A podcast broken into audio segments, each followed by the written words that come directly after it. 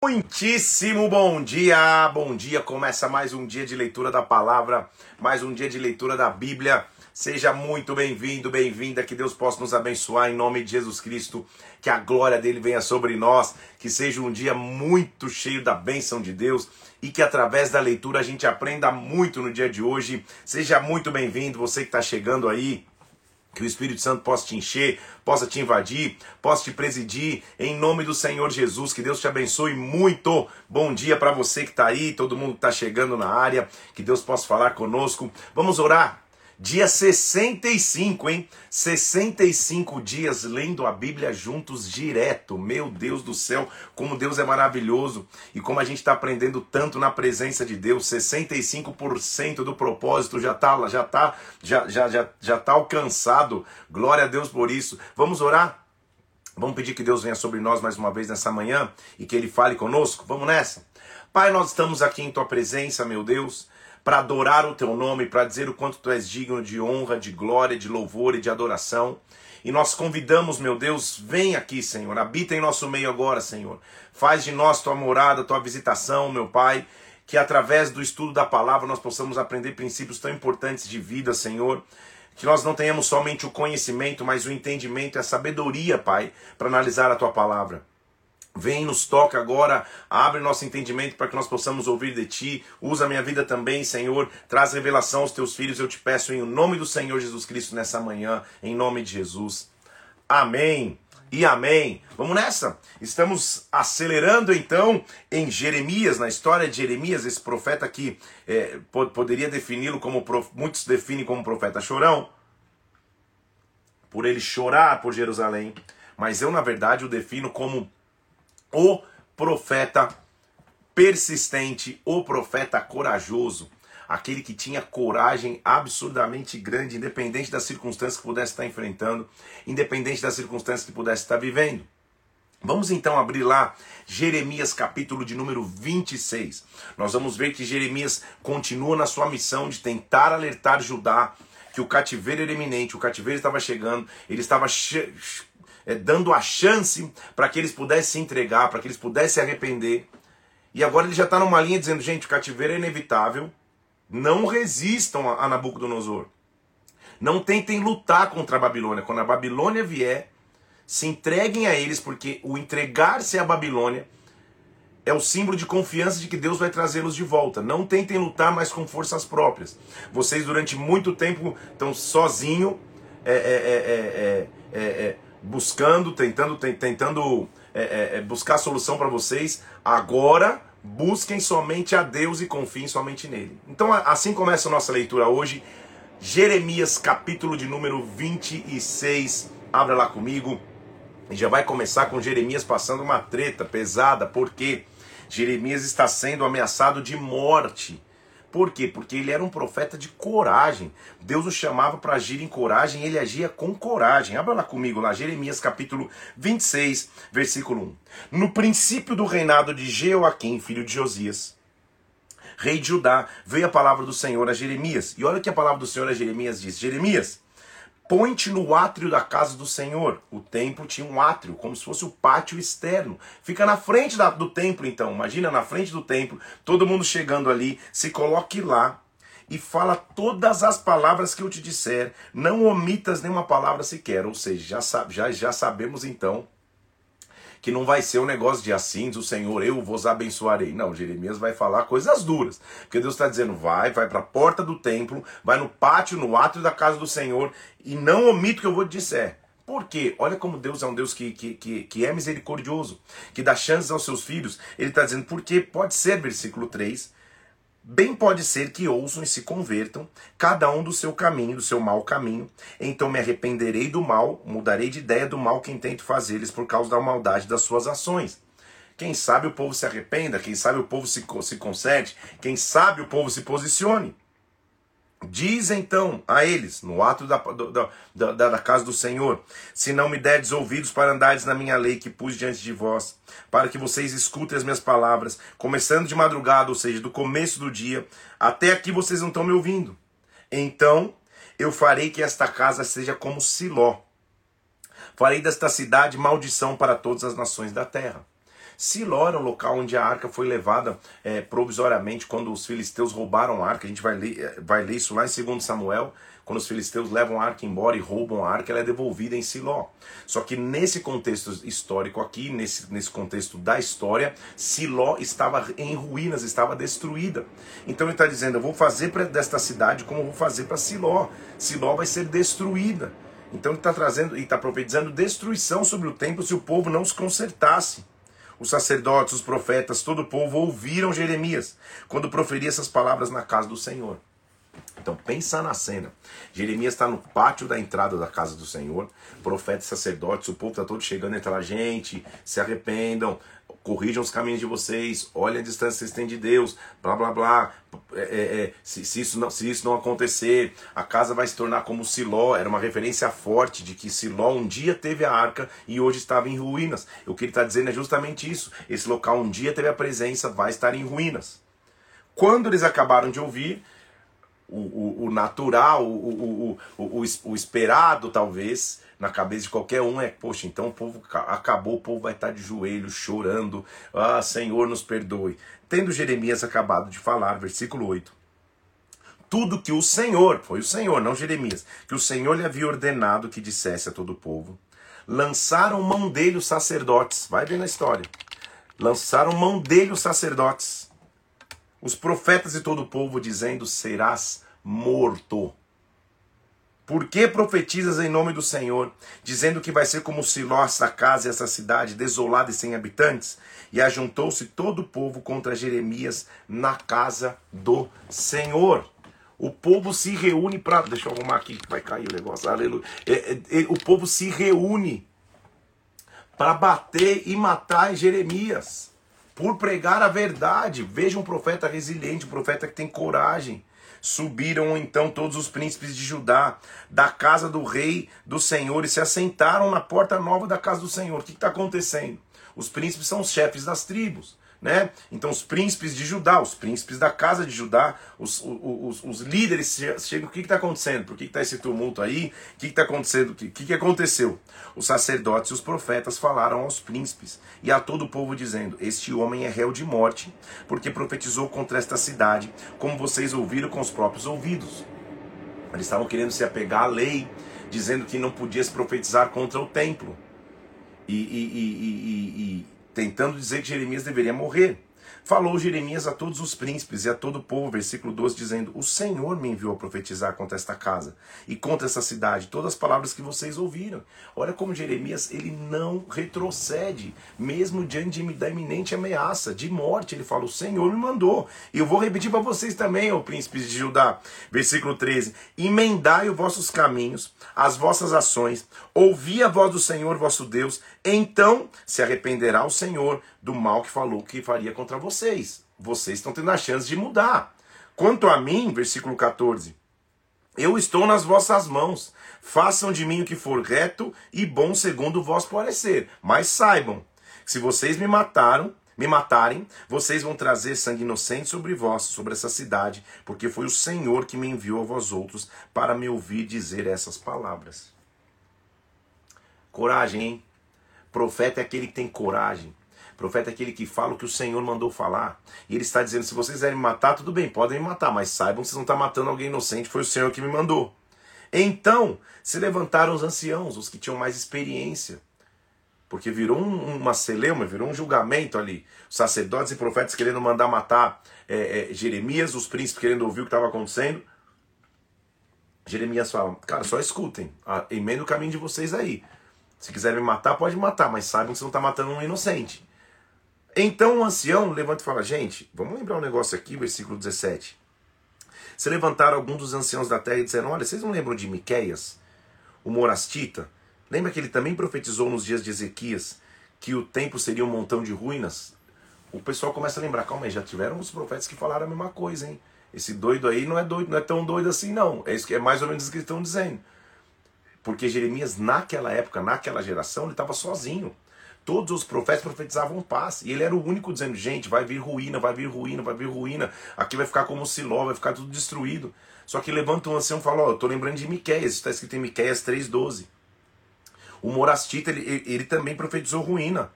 Lembra que mataram ele na época? Mataram Ezequias uh, e todo Judá? Mataram Miqueias? Não. Pelo contrário, Ezequias temeu o Senhor e implorou o favor do Senhor. Lembra que quando Miqueias alertou isso para Ezequias, Ezequias pediu o favor do Senhor. Lembra também que teve outro homem, eles estão lembrando da história. Calma aí, acho que faz sentido o que esse cara está dizendo. É mais ou menos isso. Versículo 20. Também houve outro homem, Urias, que profetizava no nome do Senhor. Ele profetizou também contra essa cidade, segundo as palavras de Jeremias. Também Urias falou, ouvindo. Só que na época, quando Jeoaquim ouviu isso, ele procurou o rei matá-lo. Urias fugiu para o Egito. Mas o rei Joaquim mandou gente buscá-lo no Egito. Ele voltou e o rei feriu a espada. Ele foi morto. Então os anciãos estão lembrando, gente, vocês lembram da história? Esse não é o primeiro profeta que está surgindo, então, falando da ruína que está que tá por vir. Será que a gente não tem que ouvir? Então, alguém levanta-se com uma voz meio de tentar trazer o povo para a realidade. Só que ele, ele, ele dá dois exemplos. Lembra de Miqueias que falou, Ezequias é, é, buscou, pediu o favor do Senhor. Lembra de Urias que falou e o rei mandou matá-lo. Só que o que acontece? E aí? Que que vai, vão matar Jeremias? Graças a Deus, versículo 24, diz a palavra que pela influência de Aicão, filho de Safã, ele protegeu a Jeremias para que não o entregassem na mão do povo para ser morto. Jeremias é livre. E aí você vai falar, poxa, então agora nós vamos encontrar Jeremias é, escondidinho na dele. Fala, pô, nunca mais. Pô, passei maior veneno, maior risco aí, quase que me mataram. O Senhor visita Ezequias de novo, Ezequias não, Jeremias de novo, no começo de, do reinado de Zedequias, filho de Josias, e diz assim: Olha, faz correias e canzis e põe no seu pescoço mais ato profético. Já viu ele, ele, ele vendo é, é, é, dois cestos de, de, de, figos bons e ruins. A gente viu ele pegando um vaso e, rachando o vaso ali. Depois de ir na casa do leiro, ele pega um vaso pronto e quebra. A gente viu ele pegando um cinto de linha. A gente já viu vários atos dele, mais um ato vai acontecer aqui. O Senhor diz: pega canzis e coloca no teu pescoço. Faz correias e canzis. Canzis é o jugo. Jugo é, é, é o negócio que se usava no pescoço de um animal que, que, que o fazia ser dominado. Você levava de um lado para o outro animal de acordo com o seu jugo. Deus fala, faz um canzil e usa você. O pessoal vai olhar você usando um canzil. Manda também canzis para o rei de Edom, versículo 3, rei de Moabe, os filhos de Amon é, e o rei de Tiro. E por que, que você vai usar esse canzil? Para quê? Você vai dizer assim, diz o Senhor. Versículo 4 e 5. Eu fiz a terra, o homem, os animais, eu criei tudo que está sobre a face da terra, com meu grande poder, com meu braço estendido. Eu criei tudo, então o que vai acontecer está debaixo do meu comando. Versículo 6. Agora então entregarei todas estas terras ao poder de Nabucodonosor, rei da Babilônia, meu servo. Também lhe dei os animais para que o sirvam. Todas as nações servirão a ele, a seu filho, ao filho do seu filho, até que chegue a sua vez na terra, quando muitas nações os, o vão fazer escravos.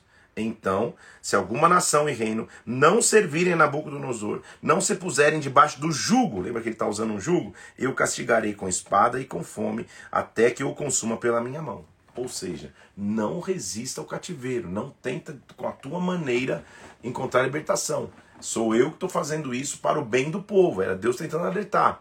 O povo vai ficar debaixo desse jugo. Versículo 9: Não deis ouvidos aos vossos profetas, aos vossos adivinhos, aos vossos sonhadores, aos vossos agoureiros, aos vossos encontadores que vos falam: Ah, não sirvam os reis da Babilônia. Esses profetas, versículo 10, profetizam mentiras para vos mandarem para longe da vossa terra, para que eu vos expulse e vocês pereçam.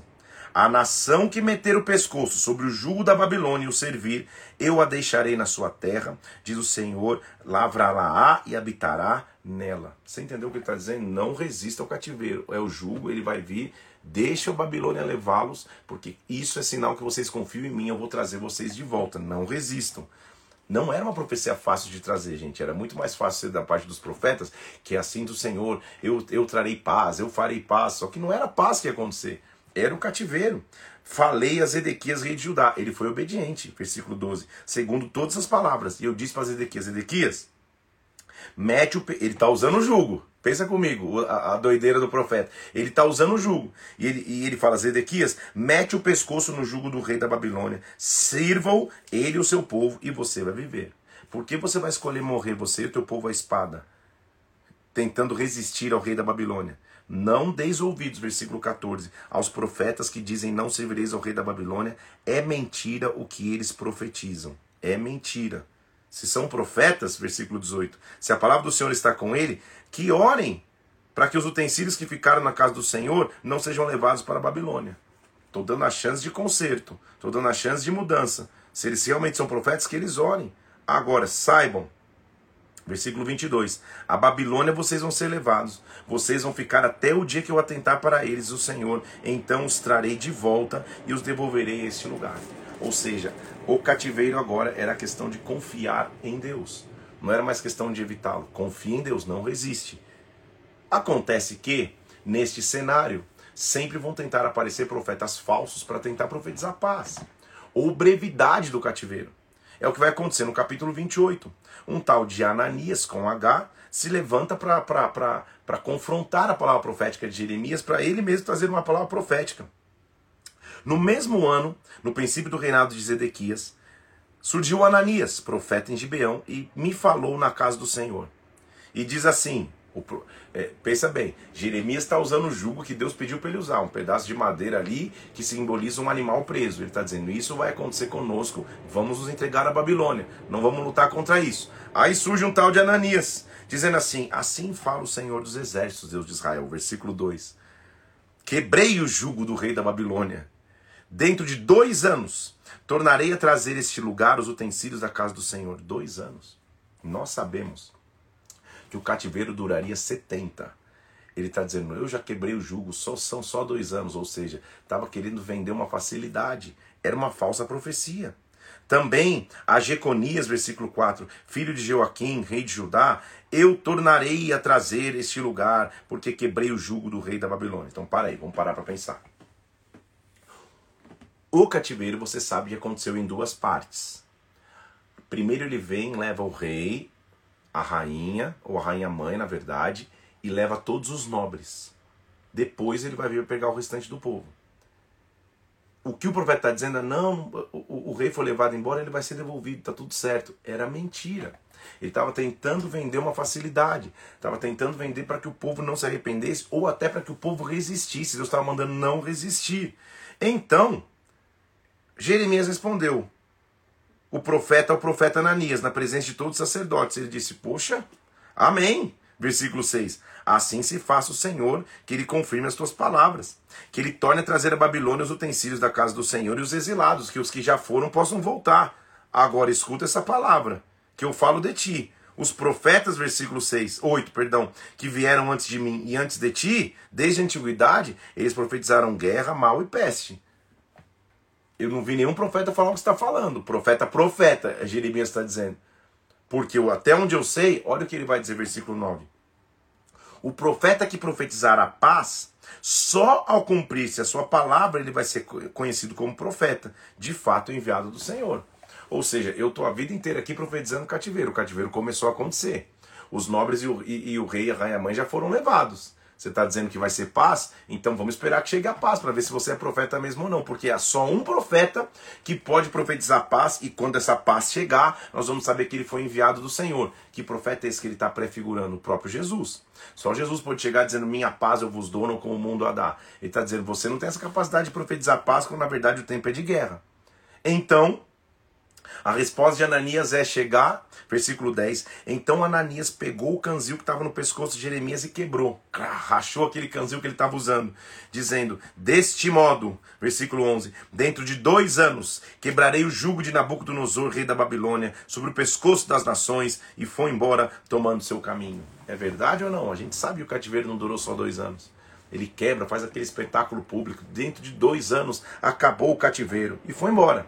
Quando ele saiu, depois que Ananias, o profeta, quebrou o canzil do pescoço de Jeremias, veio a palavra do Senhor a Jeremias. Jeremias, você é profeta, você é persistente, não fica quieto diante dessa situação. Vai, versículo 13, volta, fala a Ananias e diz assim: Olha, você quebrou um canzil de madeira, agora eu vou colocar canzil de ferro. Não está em você quebrar o jugo, não está em você quebrar. Assim do Senhor, jugo de ferro, versículo 14, pus sobre o pescoço das nações, para servirem Nabucodonosor, rei da Babilônia, eles o servirão. Disse Jeremias ao profeta Ananias: Ananias, o Senhor não te enviou ao povo e você confiou em mentiras. Eis que eu te lançarei sobre a face da terra. Você vai morrer este ano porque você pregou rebeldia contra o Senhor. E aconteceu que morreu Ananias no mesmo ano, no sétimo mês. Não dá para brincar com o Senhor. Há muito cuidado quando se diz assim o Senhor, gente. Principalmente quando se traz sobre nações palavras proféticas. Será que Deus falou assim o Senhor? É muito perigoso sobre alguém. É o que Ananias estava dizendo, estava vendendo uma facilidade para que o povo pudesse resistir à guerra. Não, é só dois anos, o cativeiro ia ser 70. Estas são as palavras. Então, o que acontece? Já tem os exilados lá. Já tem a primeira leva de exilados, que foi levado meio pacificamente. Só que o povo poderia resistir se quisesse. O que Jeremias está tentando dizer para o povo, não resiste, porque Deus está no controle e vai trazer todo mundo de volta. Só que Jeremias também, como profeta, vai mandar uma carta para aqueles que já estão no exílio, os nobres e o rei. Já estão lá no exílio na Babilônia. Veja que carta maravilhosa e que texto maravilhoso é Jeremias capítulo 29. São estas as palavras da carta que Jeremias, o profeta, enviou de Jerusalém ao resto dos anciãos do cativeiro, como também aos sacerdotes, aos profetas, a todo o povo que Nabucodonosor havia deportado de Jerusalém para a Babilônia. Então ele manda uma carta, nos tempos modernos seria um WhatsApp, ele criaria um grupo no WhatsApp e olha o que ele vai escrever. A carta demorou para chegar, né, gente? É um processo. A carta foi mandada, versículo 3, por intermédio de Elasa, a, a, a, aos quais Edequias, rei de Judá, tinha enviado da Babilônia. E, e a carta dizia: Assim diz o Senhor dos Exércitos. Versículo 4: O Deus de Israel, a todos os exilados que eu deportei de Jerusalém para a Babilônia. Preste atenção. De um lado, Ananias estava dizendo: em dois anos acaba, fiquem tranquilos. A carta já começava dizendo assim: faz o seguinte, versículo 5: Edificai casas, habite nelas, plante pomares, coma do seu fruto. Ou seja, vocês estão na Babilônia, não adianta vocês ficarem achando que vai passar rápido, não. Pode edificar casa, pode plantar pomar, vai demorar. Jeremias era profeta, ele não tinha que ter palavra só de conforto. A gente vai ver ele com palavras de redenção, mas ele está dizendo, cara, pode plantar aí. Vive a vida normal. Casa, gere filhos, versículo 6. Tome esposas para os nossos filhos e filhas. Multiplicai-vos e não diminuai-vos. Ou seja, só não vão se diminuir como, como, como, como linhagem, mas vão crescendo aí, porque vai demorar. Procure a paz da cidade, versículo 7. Para onde vos levei? Ore por ela, ao Senhor, porque na sua paz vocês. Perdão, aleluia, é alergia, tá tudo certo. Procurai a paz, orai por ela, porque na paz da cidade vocês vão ter paz. O que, que ele está dizendo? Não fica querendo guerrear, fazer rebeldia, fazer insurgência, insurgência para voltar para Jerusalém. A, a, tenham paz na Babilônia, porque na verdade vocês estão tratando com Deus. É o que Jeremias está dizendo. Por quê? Assim do Senhor dos Exércitos, versículo 8: Não vos enganem os vossos profetas que estão no meio de vós, nem os vossos adivinhos, nem os vossos sonhadores, que falsamente profetizam que eu não enviei, que eu não os enviei do Senhor. Por quê? Olha como profeta é profeta. Que afirmação maravilhosa. Mas profeta de verdade é acurado. Profeta de verdade vem na, na perfeição daquilo que Deus prometeu. Olha o que ele diz, versículo 10. Assim do Senhor. Logo que se cumprirem para a Babilônia 70 anos, atentarei para vós. Não são dois, são 70. E o cativeiro seria 70 mesmo. Eu sei, eu, Aí vem um versículo maravilhoso. Versículo 11 foi o versículo do, do, do, meu convite de casamento há quase 20 anos atrás. Sangue de Jesus tem poder. Eu casei em 2003, ou seja, ano que vem eu faço 20 anos de casado. Meu Senhor amado. E esse foi o versículo. Eu é que sei os pensamentos que eu tenho a vosso respeito, diz o Senhor. Pensamentos de paz e não de mal, para dar o fim que vocês desejam. Ou seja, vocês estão no cativeiro, Tá difícil, os tempos são maus, mas os planos são meus. Vive normalmente, constrói casa, tenha filhos. Eu sei os planos que eu tenho para vocês.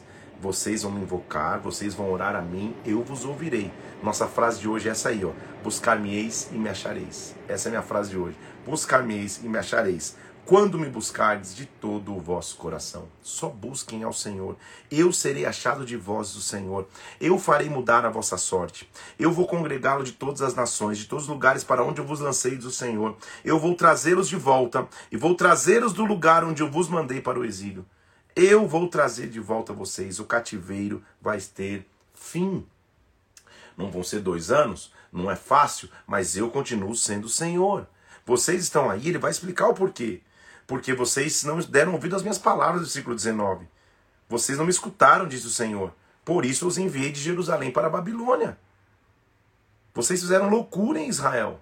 Versículo 23. Cometeram adultérios com as mulheres dos seus companheiros. Anunciaram falsamente o meu nome em palavras que eu não mandei dizer. Eu sou testemunha disso, diz o Senhor. O cativeiro tem uma razão de acontecer. Mas ele vai acabar porque eu tenho planos de paz e não de mal. A partir de agora, então, nós vamos ver os próximos capítulos com Jeremias, um cara que sempre profetizou o cativeiro, a ruína, a destruição, mostrando esperança. Haverá de ter esperança. Olha o que vem no versículo 1 do capítulo 30. Palavra do Senhor que veio a Jeremias dizendo: Escreve num livro que eu te disser, escreve para ficar registrado. Eis que vem dias, diz o Senhor, em que eu mudarei a sorte do meu povo de Israel e de Judá. Eu os farei voltar para a terra que eu dei aos seus pais, eles a possuirão. Deus vai redimir. O cativeiro já está começando a acontecer. O rei e os nobres já estão aprisionados por Nabucodonosor, mas eu vou trazê-los de volta. É maravilhoso ver que o profeta começa a ter um, uma mudança no seu discurso. Primeiro ele está anunciando, vai vir o cativeiro, se arrependam, ok. Quem não se arrependeu, o cativeiro está aí, vai ter esperança. Deus vai reconstruir vocês. Por acaso, um homem pode ter dores de parto? Versículo 6. Não pode, né? Mas por que, que eu vejo cada homem com a mão nas cinturas, dando a luz? Por que tão os seus rostos? Eu sei que vocês estão passando dores como as dores de parto. Eu sei que o tempo de angústia. Mas, versículo 7, porém, Jacó será livre dessa angústia. Naquele dia, eu quebrarei o jugo do teu pescoço, quebrarei os teus canzis, nunca mais os estrangeiros te farão escravos. Vai acabar o cativeiro. Não temas Jacó, não temas Israel. Versículo 10. Eu te livrarei das terras de longe da tua descendência, da terra do Egílio. Vocês voltarão e ficarão tranquilos em sossego. Não haverá quem os atemorize. Não gritem, a dor é incurável. Versículo 15. Por que gritas por motivo da tua ferida? Tua dor é incurável. Por causa da grandeza dos, do, e a multidão dos teus pecados é que eu fiz essas coisas. Eu sei que está doendo, mas, versículo 17, te restaurarei a saúde, curarei as tuas chagas, diz o Senhor. Versículo 18, restaurarei a sorte das tendas de Jacó, me compadecerei das suas moradas, a cidade será retificada, o palácio será habitado como, como outrora. A ira do Senhor não vai voltar atrás. Versículo 24: Não voltará atrás a ira do Senhor, até que eu tenha executado e cumprido os desígnios do coração. Nos últimos dias vocês vão entender isso. Naquele tempo, diz o Senhor, eu serei o Deus, versículo 1 do capítulo 31, de todas as tribos de Israel, elas serão o meu povo, e eu darei descanso a Israel. Ele está falando para pessoas que já estão no cativeiro. No cativeiro, agora ele está falando de esperança. Antes ele estava avisando do juízo que vinha. O juízo veio, agora deixa eu mostrar. Há esperança para nós, há esperança para vocês. Ele continua dizendo, olha o versículo 4 do capítulo 31. Ainda te edificareis, serás edificada a Virgem de Israel, será adornada. Ainda, versículo 5, plantará vinhas nesses montes. Haverá um dia em que gritarão os atalaias: Levantai-vos, subamos a Sião, ao Senhor, o nosso Deus. Porque assim diz o Senhor: cantai com alegria, exultai por causa da cabeça das nações, proclamai, cantai louvores, salva, Senhor, o teu povo, restante de Israel. Por isso que minha frase de hoje é: buscar-me-eis e me achareis. Sempre é uma chance de buscá-lo, sempre é uma chance de adorá-lo, sempre é uma chance de recomeçar. Não importa qual seja o cativeiro, há uma palavra de esperança. Percebe a diferença? Quando ele está buscando o povo para, ou incitando o povo para que se arrependa, ele está dizendo: se arrependam, vamos, vamos recomeçar, vamos reiniciar. Acontecido o cativeiro, vai haver esperança. Cante louvores, porque vocês de novo vão ser conduzidos por mim. Eu os trarei, versículo 8, da extremidade da terra do norte. Todos que são cegos e aleijados, grávidas de parto, em grande congregação, vocês vão voltar. Virão com choro, com súplicas. Eu vou os guiar por ribeiros de água, por caminho reto não tropeçarão, porque sou pai para Israel. Efraim é meu primogênito, eu sou pai para essa nação.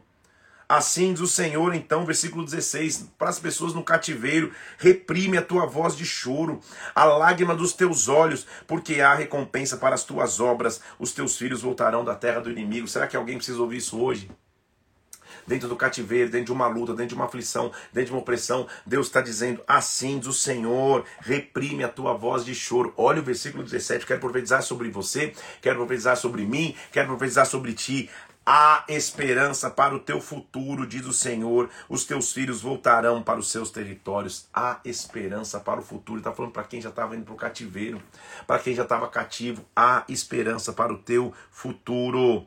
Assim diz o Senhor dos Exércitos, versículo 23 ainda dirão esta palavra na terra de Judá, quando eu lhe restaurar a sorte, o Senhor te abençoe, ó morada de justiça, ó santo monte. Eis, versículo 27, que vem dias, diz o Senhor, em que semearei a casa de Israel, a casa de Judá, como semente de homens e de animais. Eu vou reconstruir, eu vou transformar. Cada geração vai ter responsabilidade por aquilo que, que, que, que, viver. Nunca mais vai se dizer, versículo 29, olha, os pais comeram as uvas e os dentes dos filhos é que estão doentes. Não, cada um vai ser morto pela sua iniquidade. Os que comerem uvas, os seus dentes vão estragar, ou seja, cada geração vai ser responsável por si.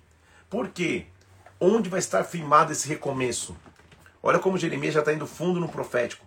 Qual vai ser a base do recomeço, então, do cativeiro que vai acabar? Versículo 31 do capítulo 31. Eis que vem dias em que eu firmarei nova aliança com a casa de Israel, com a casa de Judá. Não conforme a aliança que eu fiz com seus pais, mas esta é aliança, versículo 33, que eu firmarei com a casa de Israel. Na sua mente lhes imprirei as minhas leis, no meu coração as escreverei. Eu serei o seu Deus, eles serão o meu povo. Esta é a nova aliança. A lei está no coração, a lei está na mente. Não está só mais num pedaço de papel. Não está só na teoria, agora ela é na prática. Esta é a nova aliança. Será que não é por acaso que, no que, que, que, que na grande ceia, antes de, de, se entregar e morrer, ele diz: Este é o cálice da nova aliança no meu sangue? Ou seja, a partir de agora a lei está no, tá, tá no coração, está na mente a partir de agora, cada indivíduo tem a chance de ter relacionamento comigo. Não é só um sistema de leis, não é só um sistema religioso, é um sistema de vida daquele que anda e, e, e caminha para comigo. Então há esperança. O cativeiro vai terminar. Aí dá uma pausa na história, por isso que você tem que entender que muitas vezes a, a, a história não está cronologicamente disposta. Porque olha o que vai acontecer. Nós vamos ver que Jeremias, antes do cativeiro acontecer, Deus já pediu para ele um ato profético. Então ele está falando de, ó, já, o cativeiro já está acontecendo, os nobres já foram embora, o rei, o, o rei já foi levado, mas a esperança para o futuro. Inclusive, ele, ele, é como se ele pudesse mostrar, eu vou provar para vocês a esperança de futuro, porque eu fiz um ato antes mesmo do cativeiro acontecer. Volta-se na história e diz assim: uma palavra que veio a Jeremias no ano de Zedequias, rei de Judá, 18 de Nabucodonosor. Nesse tempo, o exército do rei da Babilônia só cercava Jerusalém. Jeremias, o profeta, estava encarcerado no pátio da guarda. Ele estava preso. A gente vai ver que ele foi preso, a gente vai até entender o porquê que ele foi preso. Jeremias apanhou, foi preso, é, é, foi ameaçado, foi amarrado num tronco, tudo para profetizar a verdade. Ele está preso no pátio da guarda e vem uma palavra do Senhor a ele. Porque Zedequias, rei de Judá, versículo 3, o havia encarcerado, dizendo: Por que, que você profetiza? Tu, o Senhor, que entregaria nas mãos do rei da Babilônia e a cidade seria tomada. A gente sabe que a cidade já foi tomada, a gente está lendo aqui. Mas ele está voltando na história, está entendendo comigo? Só para você não, não, não, não se perder na sequência aqui. Então Jeremias está preso, justamente por profetizar que a Babilônia ia pegar. E preso, olha a palavra que vem para Jeremias. Disse o Senhor a Jeremias, versículos 6 e 7. O Senhor fala: Jeremias, Ananel, filho do seu tio Salum, ele vai vir a ti. Ele vai te fazer uma oferta. E ele vai dizer: Compra o meu campo que está em Anatote, pois a ti pertence o direito de resgate, compete comprá-lo. Veio, pois, a minha palavra, dizendo: Compra este campo que está na terra de Benjamim. E eu entendi que isso era a palavra do Senhor. Comprei de Ananel o campo que está em Anatote, pesei o dinheiro, 17 ciclos de prata. Assinei a escritura, fechei com selo, versículo 10, chamei testemunhas, peguei a escritura selada e dei a Baruque. Ele ficou com a escritura de um terreno. Agora, calma aí, calma, calma aí. Se o próprio Jeremias sabe que a terra vai ser desolada, que a terra vai ser atropelada, porque Deus está mandando ele comprar um campo numa terra que não vai valer nada, numa terra que vai ser atropelada. Isso é atitude de fé. É atitude de quem não vai ver só o presente, é que vai ver o futuro. Jeremias está aprendendo isso, por isso que ele está registrando isso. Ele foi lá e comprou. Deus falou: faz o seguinte: pega a escritura, versículo 14, põe num vaso, enterra num lugar que dá para conservar por muitos dias. Ou seja, essa escritura não é para agora. É só tal garantia, porque assim diz o Senhor dos Exércitos: ainda se comprarão casas, campos e vinhas nessa terra. Você não entendeu o que Deus está falando? Vamos, vamos, vamos entender, já estou quase pregando aqui. Eu tenho uma pregação sobre isso, na verdade. Sabe o que Deus estava dizendo? Olha, eu estou te dando uma informação privilegiada. Daqui a um tempo essa terra não vale nada. Vai ser atropelada pela Babilônia. Mas ainda vai valer muito. Então, antes que todos comprem, compra você. Investe numa terra que ninguém quer investir. Avança numa hora que ninguém quer avançar creia numa hora que ninguém quer crer. É isso que ele está falando para o profeta. O profeta compra a escritura, coloca num vaso de barro e enterra. Porque ainda vão se comprar. Mas até Jeremias estava tentando entender que loucura é essa. Porque Jeremias fala: Senhor, tá bom, eu obedeci. Depois da escritura de compra Baruque, orei ao Senhor e falei: Olha, Senhor, eu sei que o Senhor fez os céus, versículo 17. Eu sei que o Senhor fez a terra. Com teu grande poder, o Senhor fez coisas grandiosamente maravilhosas. Eu sei que o Senhor é misericordioso. Eu sei que tu és grande. Eu sei quem tu és. Ele vai falando. Mas, deixa eu falar uma coisa para o Senhor, versículo 24. As trincheiras já atingem a cidade. Ela já está para ser entregue na mão dos caldeus. Elas vão lutar contra ela a espada. Senhor, a gente vai ser atropelado. Contudo, versículo 25. O Senhor me diz: compra o campo, chama testemunhas e mesmo assim a cidade já vai ser entregue aos caldeus. Eu não estou entendendo. Porque o Senhor mandou comprar um terreno num, num, lugar que vai ser devastado. A resposta do Senhor é maravilhosa. Então o Senhor responde para Jeremias: Jeremias, eu sou o Senhor, o Deus de todos os viventes. Haveria coisa demasiadamente difícil para mim? Que versículo maravilhoso. Jeremias, não olha só o presente. Eu entrego essa cidade nas mãos dos caldeus o rei da Babilônia, ele a vai tomar. Os caldeus vão lutar contra ela, porque os filhos de Judá fizeram o que era mal perante mim. Agora, deixa eu lembrar de uma coisa, versículo 42. Assim como eu fiz vir sobre o povo este mal, assim eu lhes trarei todo o bem que eu estou prometendo. Vão se comprar, versículo 43, campos nesta terra Hoje está falando que ela está deserta, sem homens, sem animais, mas comprarão campos por dinheiro, lavrarão escrituras, fecharão com selos, porque eu lhes restaurarei a sorte, diz o Senhor. Sabe o que ele está dizendo, Jeremias? Estou te dando a unção de um pioneiro. Você está enxergando o que ninguém enxerga. Compra o campo, e você comprou, porque um dia ainda esse campo vai valer muito. Eu vou restaurar. Então Deus seria um Deus de paz e de prosperidade. Então, os próximos versículos, o próximo capítulo, é um capítulo de, de, de, de, redenção. Por isso que ele diz: Então, versículo 3 do capítulo 33, um dos mais famosos, clama a mim, responder-te-ei, anunciar-te-ei coisas grandes e ocultas que você não sabe. Eu lhes trarei, versículo 6, saúde e cura, revelarei abundância de paz e segurança. Eu, versículo 7, restaurarei a sorte de Judá e de Israel. Eu vou purificá-los da iniquidade mesmo que esta terra esteja um deserto, ainda neste lugar que está deserto, versículo 12, haverá morada de pastores, eles vão fazer repousar os seus rebanhos. Eis que vem dias, diz o Senhor, versículo 14, que eu cumprirei a palavra que está sobre a casa de Israel. Naquele dia farei brotar a Davi, versículo 15, um renovo de justiça. Ele executará juízo e justiça na terra. Quem é a raiz de Davi que, executar justiça e renovo para sempre? Versículo 17: Nunca faltará a Davi, homem que se assente no trono na casa de Israel. Não faltarão sacerdotes e levitas diante de mim. Porque se alguém puder invalidar a minha aliança, versículo 20, com o dia, a minha aliança com a noite, de modo algum Deixa eu ler de novo. Assim do Senhor, se você puder invalidar minha aliança de dia com a noite, ou seja, se, se, se um dia deixar de existir dia ou noite, então você vai poder invalidar minha aliança. Agora, como não se pode contar o exército que está no céu, a areia do mar, assim eu vou tornar incontável a descendência de Davi, o meu servo, e os levitas que ministram diante de mim. Eu sou o Deus da reconstrução. Vai se contar o que vai acontecer com Zedequias? Lembra que a gente voltou no tempo, né? Até, até então a gente já estava vendo até o, o, o, o, filho de Zedequias indo, indo para o cativeiro. Mas olha o que ele vai dizer para Zedequias: Zedequias, eu entrego essa cidade nas mãos do rei da Babilônia. Você não vai escapar, pelo contrário, você vai ser preso e entregue nas suas mãos. A gente sabe o que vai acontecer com Zedequias historicamente.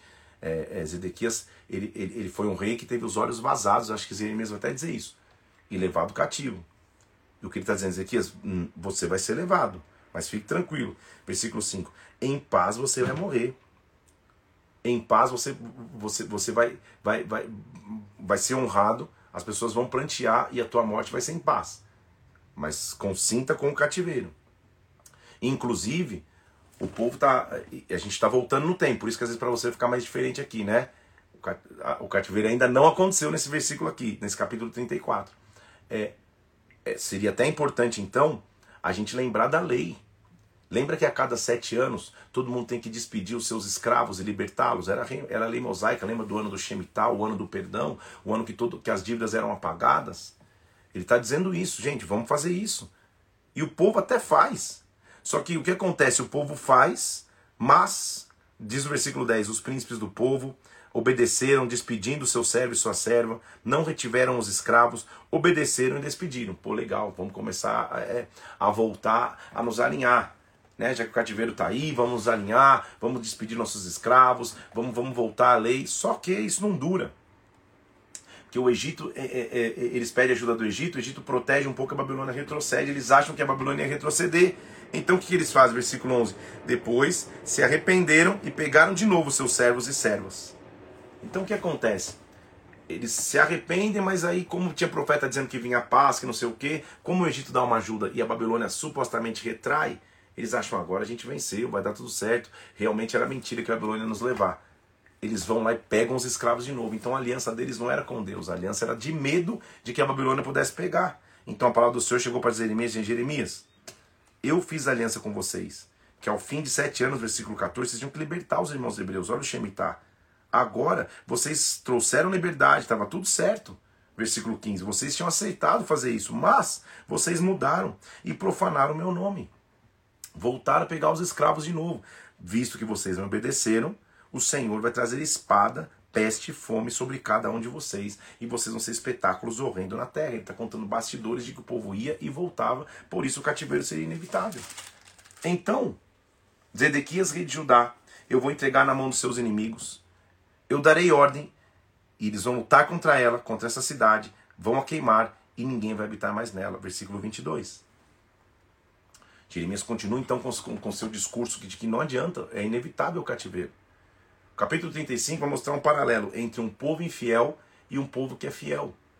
Ele vai mencionar os recabitas. E quem são os recabitas? Vai à casa dos recabitas, ele diz, versículo 2. É, Vai à casa dos recabitas, fala com eles, leva-os à casa do Senhor, leva um pano das câmaras e dá-lhes vinho de beber.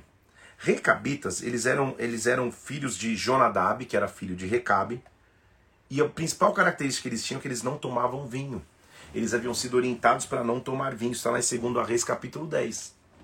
E então Deus fala para Jeremias: Jeremias, pega os recabitas, leve-os para dentro do templo e oferece vinho a eles. Vamos ver se eles têm esse princípio. Jeremias fez isso. Pegou os filhos de Recabita, levou na casa do Senhor, colocou diante deles copos e vinhos e digam: bebam vinho, versículo 5. Está dentro do templo, dentro da casa. Lembra-se, gente, que é uma geração que está totalmente corrompida. É uma geração que os profetas estão profetizando mentira, cada um está fazendo o que quer, cultos ao Baal, tá uma loucura. Seria normal para um recabita dentro do templo, um profeta falar, bebe o vinho. Seria normal eles ferirem princípios, mas princípio é princípio. Independente do que está acontecendo ao teu redor.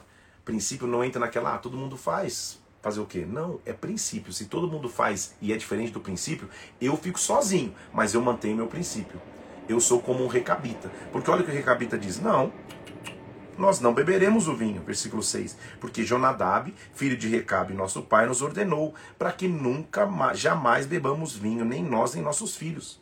Não edificaremos, que a gente não edificasse casa, que a gente não fizesse sementeira, que a gente não possuísse vinha, que a gente habitasse em tendas, que a gente andasse peregrinando, que a gente fosse obediente, então nós obedecemos, versículo 8, a voz de Jonadab em tudo que nos ordenou. Nós não bebemos vinhos, nem nos nossos dias, nem nós, nem nossas mulheres. A gente não fez casa, a gente habitou em tenda.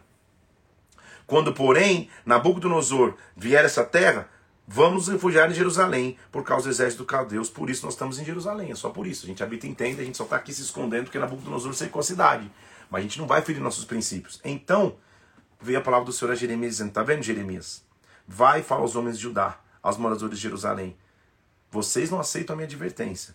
Vocês não obedecem a minha palavra. Olha aí, os filhos de Recabe, que foram ordenados pelo seu pai, um humano, a não beber vinho, e até hoje eles guardam a minha palavra. Eu, porém, falo com vocês, vocês não obedecem. O que Deus estava querendo mostrar através dessa ilustração prática? Que existem homens fiéis, que não está não tá de todo perdido. Ele está dizendo, tá vendo os recabitas aí? Gente que habita em tenda, que nem mora em cidade, só estão aqui para se proteger dos caldeus. Eles não feriram princípios. Então o que eu quero dizer a você? É, é, é possível não ferir princípios, independente da circunstância ao teu redor. O que nós vamos ler agora nos três últimos capítulos de hoje, na verdade os 4, 36, 37 e 89, é a perseguição extrema que Jeremias passou, a dificuldade extrema que ele viveu, mas ele não desistiu. Buscar-me-eis e me achareis, é minha frase de hoje. Quem busca e acha, não fere princípios. Quem busca e acha, não desiste nunca. Quem busca e acha, é obediente à voz de Deus. Que nós possamos buscar e achar a Deus. E Jeremias então recebe uma, uma missão de Deus. Ó, oh, faz o seguinte: escreve num rolo tudo o que vai acontecer com Israel e Judá. Lembra, gente? Hoje eu sei que, que, que, é uma coxa de retalhos, porque a gente leu já quando os nobres foram levados e a carta que Jeremias mandou para eles. Aí ele para e volta na história. Falou, antes de, dos nobres terem ido, aconteceu muita coisa. Jeremias dizendo, eu tive a visão do, do campo de Anatote, comprei. Eu estou alertando o povo para se arrepender, não se arrependeram. Então não é que eles estão lá de graça, eles estão lá porque não se arrependeram. E aqui vai mostrar exatamente o bastidor de como não houve o arrependimento. Ele diz: escreve num rolo, vai, já que você está falando, o povo não está ouvindo, escreve. Coloca por escrito para eles. Talvez, versículo 3 do capítulo 36, escute a casa de Judá e eu me arrependa e me converta do mal que iria fazer para eles e lhe perdoe a iniquidade. Então Jeremias chamou Baruque, que era como um escriba, e falou: escreve no rolo. Jeremias ordenou, versículo 5, e a Baruque dizendo: Olha, eu estou encarcerado. Lembra que ele estava preso no pátio da guarda, Zedequias tinha prendido. Eu não posso entrar na casa do Senhor. Vai você, pega o rolo que você escreveu, que eu ditei, e leia perante todos na casa do Senhor no dia do jejum, no dia que eles vão jejuar lá. Vai ler. Porque pode ser, versículo 7, que as suas humildes súplicas sejam bem acolhidas pelo Senhor e cada um se converta do seu mau caminho, porque grande é a ira e o furor que o Senhor tem manifestado contra esse povo. Então, de novo, sempre uma chance de restauração. Baruque pega, lê diante de todos na casa do Senhor. No dia do jejum, ele leu diante de todo, de todo o povo. Ele leu todas as palavras, vai vir a ruína, se arrependam, papapá. Todo mundo estava profetizando paz. Ele lê Jeremias dizendo que viria ruína. Quando eles escutam, Micaías desceu à casa do rei, à câmara do escrivão, os príncipes estavam sentados. Micaías leu para eles, gente, todo o povo. Calma aí, o que Baruque está lendo, deixa eu ler para vocês aqui, gente. Alguma coisa está estranho. Quando ele, quando ele leu, versículo 15, o pessoal falou: tá bom, senta e lê para nós. Ele leu diante deles. Quando eles leram, se entreolharam atemorizados, versículo 16, fala, calma aí, cara, nós precisamos falar, trazer por rei essas palavras aí. Tem alguém falando uma coisa diferente de todo mundo. Então parece que está dando certo, né? Baruque lê, é levado para uma câmara mais interna de, de líderes, eles leem e falam, calma aí, a gente tem que trazer por rei isso. Pergunta Baruque, quem que te disse isso? Alguém, por acaso alguém te ditou isso? Foi o profeta que te ditou? Sim, o profeta me ditou pessoalmente essas palavras, eu escrevi no livro com tinta, versículo 18. Então vai você e Jeremias se esconde, que ninguém saiba onde vocês estão. E eles trazem para o rei. Rei, tá aqui. Enviou o rei para que trouxessem a, a, a, o rolo. E o rei estava sentado na casa do inverno, na frente dele um braseiro, uma fogueira ali acesa. E, o, e, o, e, e, e começa a ler as profecias de Jeremias para o rei. É uma chance do rei se arrepender. E olha o que acontece. Quando o rei escuta isso, Versículo 23. Ele pega um canivete de escrivão e lança no fogo do braseiro o rolo e tudo se consome. Não se atemorizaram, versículo 24, não rasgaram as vestes, nem o rei, nem nenhum dos seus servos. Deus tinha dado a chance. Já não houve arrependimento. Pelo contrário, o rei deu ordem a Jesmael, filho de Abadiel, que prendessem a Baruque, o escrivão, e a Jeremias. Mas o Senhor os havia escondido. Lembra que tinham dito, ó, vai se esconder. Eles se esconderam o rei não só não se arrepende, como manda prender Jeremias e Baruque. Então vê a palavra do Senhor. Gente, é muita persistência. Escreve de novo. Escreve mais uma vez. Pega outro rolo e escreve novamente as palavras no original. O que foi queimado, escreve de novo. Dá a chance de novo para o povo. E diz assim: Olha, você queimou o rolo, hein? Certamente vai vir o rei da Babilônia e vai destruir a terra. Portanto, assim diz o Senhor acerca de Joaquim, o rei de Judá, o que queimou. Ele não terá quem se assente no trono de Davi, seu cadáver será largado ao calor do dia, a geada da noite. Foi exatamente o que aconteceu. Ele escreve mais uma vez, versículo 32. Tomou, pois, Jeremias outro rolo, deu a Baruque, escreveu nele, ditado por Jeremias, todas as palavras do livro que o, que o rei Joaquim tinha deixado queimar. Zedequias, filho de Josias, a quem Nabucodonosor, rei da Babilônia, constituirá rei na terra de Judá, reinou em lugar de Conias, filho de Joaquim. Começa a reinar um novo rei, então. Nem ele, nem os seus servos, nem o povo da terra deram ouvidos à palavra do Senhor que falou por intermédio de Jeremias, o profeta. Então, um rei manda queimar tudo, pela segunda vez ele lê e o rei nada. Mais um rei, nenhum escuta a palavra de Jeremias. Só que Jeremias não desiste. Jeremias, profeta, veio, veio a palavra do Senhor, versículo 6, dizendo assim: diz o Senhor, eis que Faraó, que saiu o vosso socorro, voltará para a terra do Egito. Historicamente, lembra que eu te disse que quando Nabucodonosor vem, o Egito tenta fazer uma aliança e aparentemente protege, ele está falando, não, o Faraó vai voltar para o Egito, essa proteção de vocês vai sair. Não se enganem, não se enganem. Ele se coloca à porta de Benjamim, ali e começa a profetizar de novo. E profetizando, versículo, deixa eu ler para vocês, ó. Versículo 12, 10, perdão. Ainda que vocês derrotassem todo o exército dos caldeus que pelejam contra vocês, a cidade seria queimada. Não é questão de se proteger de exército, é a mão do Senhor. Tendo se retirado o exército dos caldeus de Jerusalém por causa do rei Faraó, saiu Jeremias de Jerusalém para ir até, Benja, até a terra de Benjamim. E lá na porta de Benjamim ele continua dizendo que vai ter destruição. E lá Versículo 13: O capitão prendeu Jeremias, dizendo: Ah, você está fugindo para os caldeus, né? Você vai se tornar olhado dos caldeus. Jeremias falou: Não, é mentira, cara. Que, que injustiça é essa? Eu vim aqui por uma herança. Ele, ele passa a ser acusado de conspiração. Olha que loucura, gente. A perseguição que um profeta tem que passar. Porque ele estava dizendo: Gente, não resista à Babilônia, se entregue à Babilônia.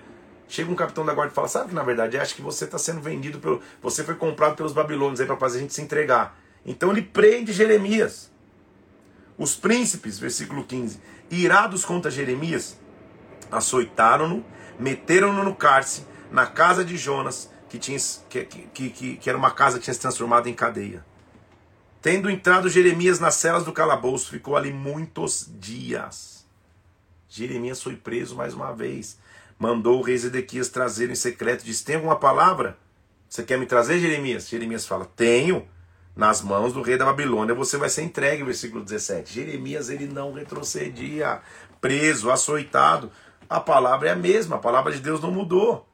Então, ele continua falando. Mais uma vez, versículo 38. Quem ficar nessa cidade vai morrer, a peste vai vir, a cidade vai ser entregue. Ele não mudava. Os príncipes disseram que esse homem morra, visto que ele está dizendo essas palavras para que a gente não guerreie. Então o rei Zedequias falou: Cara, ele está na nossa mão. Nada eu posso fazer contra vocês. Então pegaram Jeremias e o lançaram numa cisterna, num poço, num buraco cheio de lama. Não tinha nada a não ser lama. Então calma aí, Jeremias, você já foi amarrado no tronco, você já foi preso no pátio da guarda, você já foi preso agora numa outra cadeia, você já foi açoitado, agora você está jogado num buraco cheio de lama. Até quando você vai por Deus? Até quando você resiste? Buscar-me-eis e me achareis. Esse é o versículo. Gente do céu, ele está preso num buraco, jogado numa cisterna. Um etíope escuta que tinham colocado ali e, e, e, e vai buscar o rei, falando: Rei, estão agindo mal contra Jeremias. Um etíope vem e tira-o da, e, tira-o dali.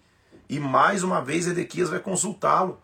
E ao consultá-lo, Jeremias fala, cara, não vou mais responder não, vão me matar de novo. Fala, não, meu compromisso, não vou te matar. E mais uma vez Jeremias fala, olha, deixa eu falar mais uma vez. Vocês vão ser levados pela Babilônia. Ele não muda o seu discurso. Não surpreendentemente, o que acontece no capítulo 39 é que agora vai começar a se descrever quando Nabucodonosor toma Jerusalém. No nono ano de Zedequias, veio Nabucodonosor, rei da Babilônia, e cercou Jerusalém. Entraram todos os príncipes do rei da Babilônia e se assentaram na porta do Médio. E aí, tendo visto isso, Zedequias e os homens de guerra fugiram. O rei da Babilônia mandou matar em Riblos, filho de Zedequias, também versículo 7, vazou os olhos de Zedequias, atou-os com cadeias de bronze para levar a Babilônia. O que vai acontecer agora é sobrenatural. Gente, há recompensa para aquele que paga o preço. Há recompensa para aquele que sempre vive pela verdade. Viver pela verdade muitas vezes não é fácil, mas quando a gente busca e encontra a Deus, a gente é obediente a Ele. Tudo que eu já te descrevi aconteceu com Jeremias, gente. Ele, ele, ele se levantou e, e, por 23 anos ele, ele, ele profetizou e praticamente sem sucesso nenhum. Como já te falei, foi amarrado num tronco, foi açoitado, foi preso no pátio da guarda, foi preso na casa do escrivão que tinha virado prisão, foi jogado numa cisterna, num poço cheio de lama, só foi tirado de lá pela misericórdia de um etíope que falou: Cara, tá, tá fazendo uma injustiça contra esse homem. Até que tudo que ele profetizava aconteceu. Nabucodonosor chegou, levou os nobres, levou os profetas, levou os sacerdotes o que aconteceu com Jeremias. Quando Nabucodonosor chegou, preste atenção para você ver se vale ou não a pena servir a Deus. Mas Nabucodonosor, rei da Babilônia, versículo 11, havia ordenado acerca de Jeremias, a Nabuzaradão, chefe da guarda dele. Toma-o, olha Nabucodonosor falando de Jeremias, cuida dele, não lhe faças nenhum mal, faz como ele te disser. Até emociona, hein, gente? Jeremias que apanhou a vida inteira. Quando Babilônia entra, Nabucodonosor fala: olha, Jeremias não, hein? Cuida dele, deixa ele escolher o que ele quer. Se ele quer ir para o cativeiro, se ele quer ficar, deixa ele escolher. Deste modo, Nebuzaradão, chefe da guarda, ordenou a Nebuzandan, olha os nomes fáceis, Rabi, Saris, tal, tal, tal, todos os príncipes da Babilônia. Retire Jeremias da, da guarda, entregue a Gedalias, para que leve ao seu palácio e assim ele habite entre o povo ele sai da prisão para o palácio. Tendo vindo Jeremias a palavra do Senhor, quando ele ainda estava detido no ato da guarda, diz: Vai, fala ao etíope, dizendo assim: Trará essas palavras sobre essa cidade, para mal e não para o bem. Eu te livrarei naquele dia, diz o Senhor, não será entregue na mão dos homens que temes. Ele profetiza sobre o etíope que tinha tirado ele do, do buraco. Você me salvou do buraco? você também vai ser salvo. Certamente te salvareis, não cairás a espada, porque a tua vida tu será como um despojo, porque confiaste em mim. O cativeiro começou a acontecer. Só que Jeremias, ao invés de no cativeiro encontrar a morte, está encontrando honra. Porque ele foi obediente a Deus. Nós vamos amanhã, do, do, nós vamos terminar Jeremias amanhã, na verdade. Nós vamos do capítulo 40 até o final, até Lamentações 1, na verdade. Nós vamos até o final de Jeremias. Mas o que nós vamos ver é que há evidência e a maravilha de confiar-se Deus. Independente da luta que você possa atravessar, busque ao Senhor, você vai encontrá-lo. Seja fiel à voz de Deus. Seja fiel àquilo que Deus te mandou. Tenha aliança com Deus, porque quem tem aliança com Deus sempre vai ser poupado. Mais uma vez a gente está vendo que quem define a identidade de Jeremias é o Deus que o chamou, não é o povo que o escutava. Porque o povo que o escutava só o prendeu, só o bateu, só o açoitou, só vou deixar eu dizer uma coisa: o que Jeremias falou para o povo no cativeiro, eu digo a você: há esperança para o teu futuro. Há esperança para o teu futuro. Continua confiando no Senhor. Ele é Deus, ele é Senhor. Jeremias, não desiste. Por mais que esteja no buraco, atolado na lama, eu vou te tirar de lá e vou te colocar no palácio, porque ele sai do átrio da guarda para o palácio. Nabucodonosor vira e fala: Olha, Jeremias, deixa ele escolher o que ele quer fazer. Trate bem Jeremias. Por quê? Porque diante de Deus, tudo tem que se curvar. Tem um dia muito abençoado. Amanhã nós vamos para o dia 66 da nossa leitura. Amanhã Deus vai continuar falando conosco através da história de Jeremias. Que Deus te abençoe, Deus te guarde. Vou subir agora essa live e vou subir também uma arte que diz: Buscar-me-eis e me achareis. Quem busca o Senhor encontra. Quem busca o Senhor encontra refúgio. Nunca pare de buscar o Senhor. Bomba de marcar lá nos comentários dessa minha arte, buscar-me-eis e achareis, dessa arte do Maurão, na verdade. Buscar-me-eis e me achareis para que a gente torne esse post relevante. Amanhã, tamo junto, sete horas da manhã, continua a nossa leitura bíblica. Que Deus te abençoe, Deus te guarde, não desanime.